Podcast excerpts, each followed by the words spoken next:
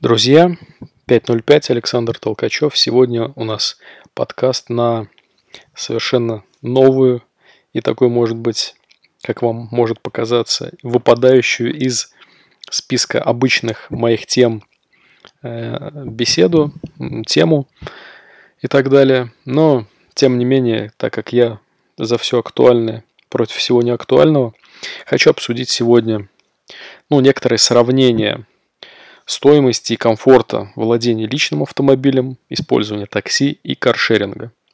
Я сначала хотел привести некоторую, ну, некоторые данные, сводные таблицы, то есть как-то посчитать.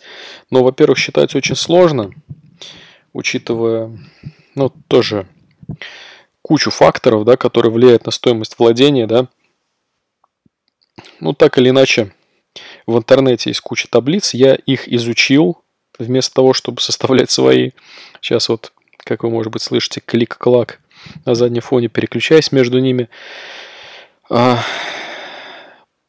на самом деле большинство подсчетов показывают примерно одинаковые результаты. А, это владение автомобилей каршеринга примерно на одном уровне по стоимости. Есть расчеты и на километр пути, и на год использования. И такси получается подороже. Подороже. А, напишите, кстати, в комментариях о вашем опыте, потому что всегда все-таки личный опыт э, ну, гораздо более показательнее, чем какие-то сводные таблицы и так далее.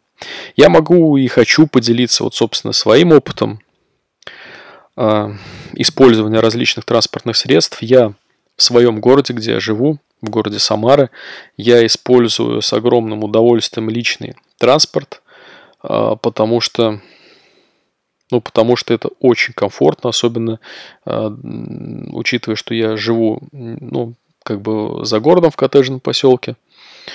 Э, опять же, ну, тут многое зависит, конечно, от того, как вы используете автомобиль, да. Если у вас э, стабильные поездки, да, то есть на работу с работы, четко по часам, да, э, соответственно, возможно, вам даже вариант с такси будет более предпочтительным, да.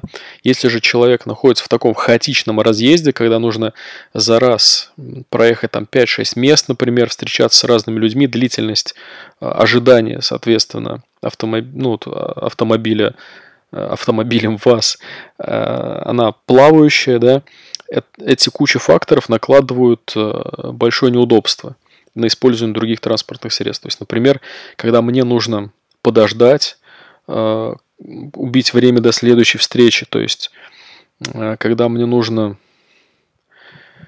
э, пере, ну, перемещаться, например, в какие-то места, которые сложно э, обозначить геометками. Ну, короче, множество есть факторов, которые делают ну, использование для, такси для меня неудобно. Я пробовал несколько дней перемещаться только на такси.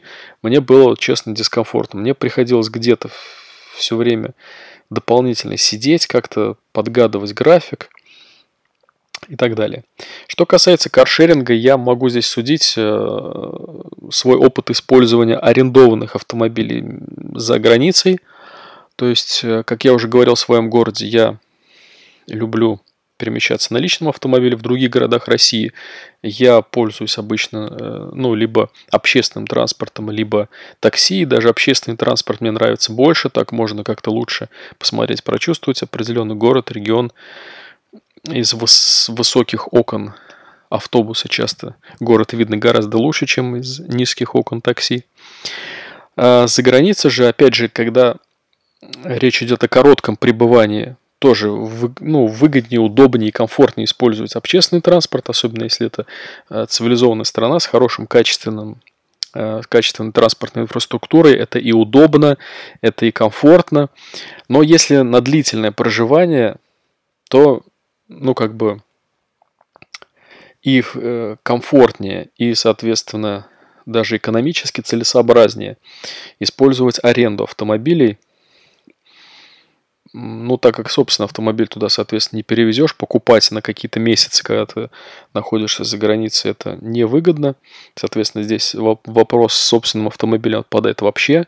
А между, соответственно, арендой автомобиля и общественным транспортом и такси здесь тоже очевидные плюсы э, у аренды, потому что она позволяет быть более свободным, более неприкованным к определенным точкам, да, э, старта общественного транспорта или, опять же, вызов э, такси производить, то есть тратить, во-первых, время, во-вторых, очень жестко планировать маршрут, потому что одно дело заехать в 20 мест на когда ты управляешь автомобилем, другое дело, когда ты вызываешь каждый раз новое такси.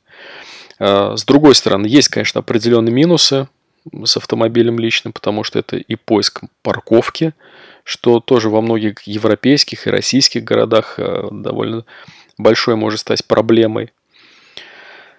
Это и какие-то неприятности на дорогах ввиду а, пробитых шин, вероятности попадания в ДТП, и так далее. Но тем не менее, даже э, резюмируя и подводя итог даже каким-то таким негативным фактором, я все равно для себя сформулировал ну, на данный момент такую формулу, что в родном городе это собственный автомобиль, в других городах и других странах при непродолжительной поездке, то есть на одну, э, может быть, ну максимум две недели, это городской транспорт плюс такси, да, в зависимости от того, что важнее скорость или какое-то э, погружение и рассмотрение всего происходящего вокруг.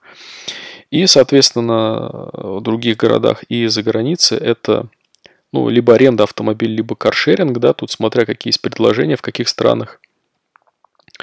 Э, соответственно, это все можно изучить и в специфике данного города или данной страны принять э, наиболее правильное экономическое решение. Вот такая моя позиция, я с вами ей поделился. Вот как все делаю на практике, так и говорю. Хочу услышать ваше мнение по этому поводу. Расскажите мне о своем э, опыте положительном и не очень использования и каршеринга, и такси, и, может быть, покупки личного автомобиля на какое-то время за границей или, или перевозе автомобиля своего в другие города и страны.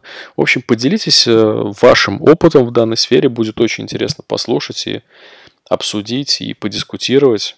Ну а я на сегодня прощаюсь с вами. Пишите комментарии, ставьте лайки. Опять же, если такого формата подкаста вам интересны и темы вам интересны такие. Все. Всем спасибо.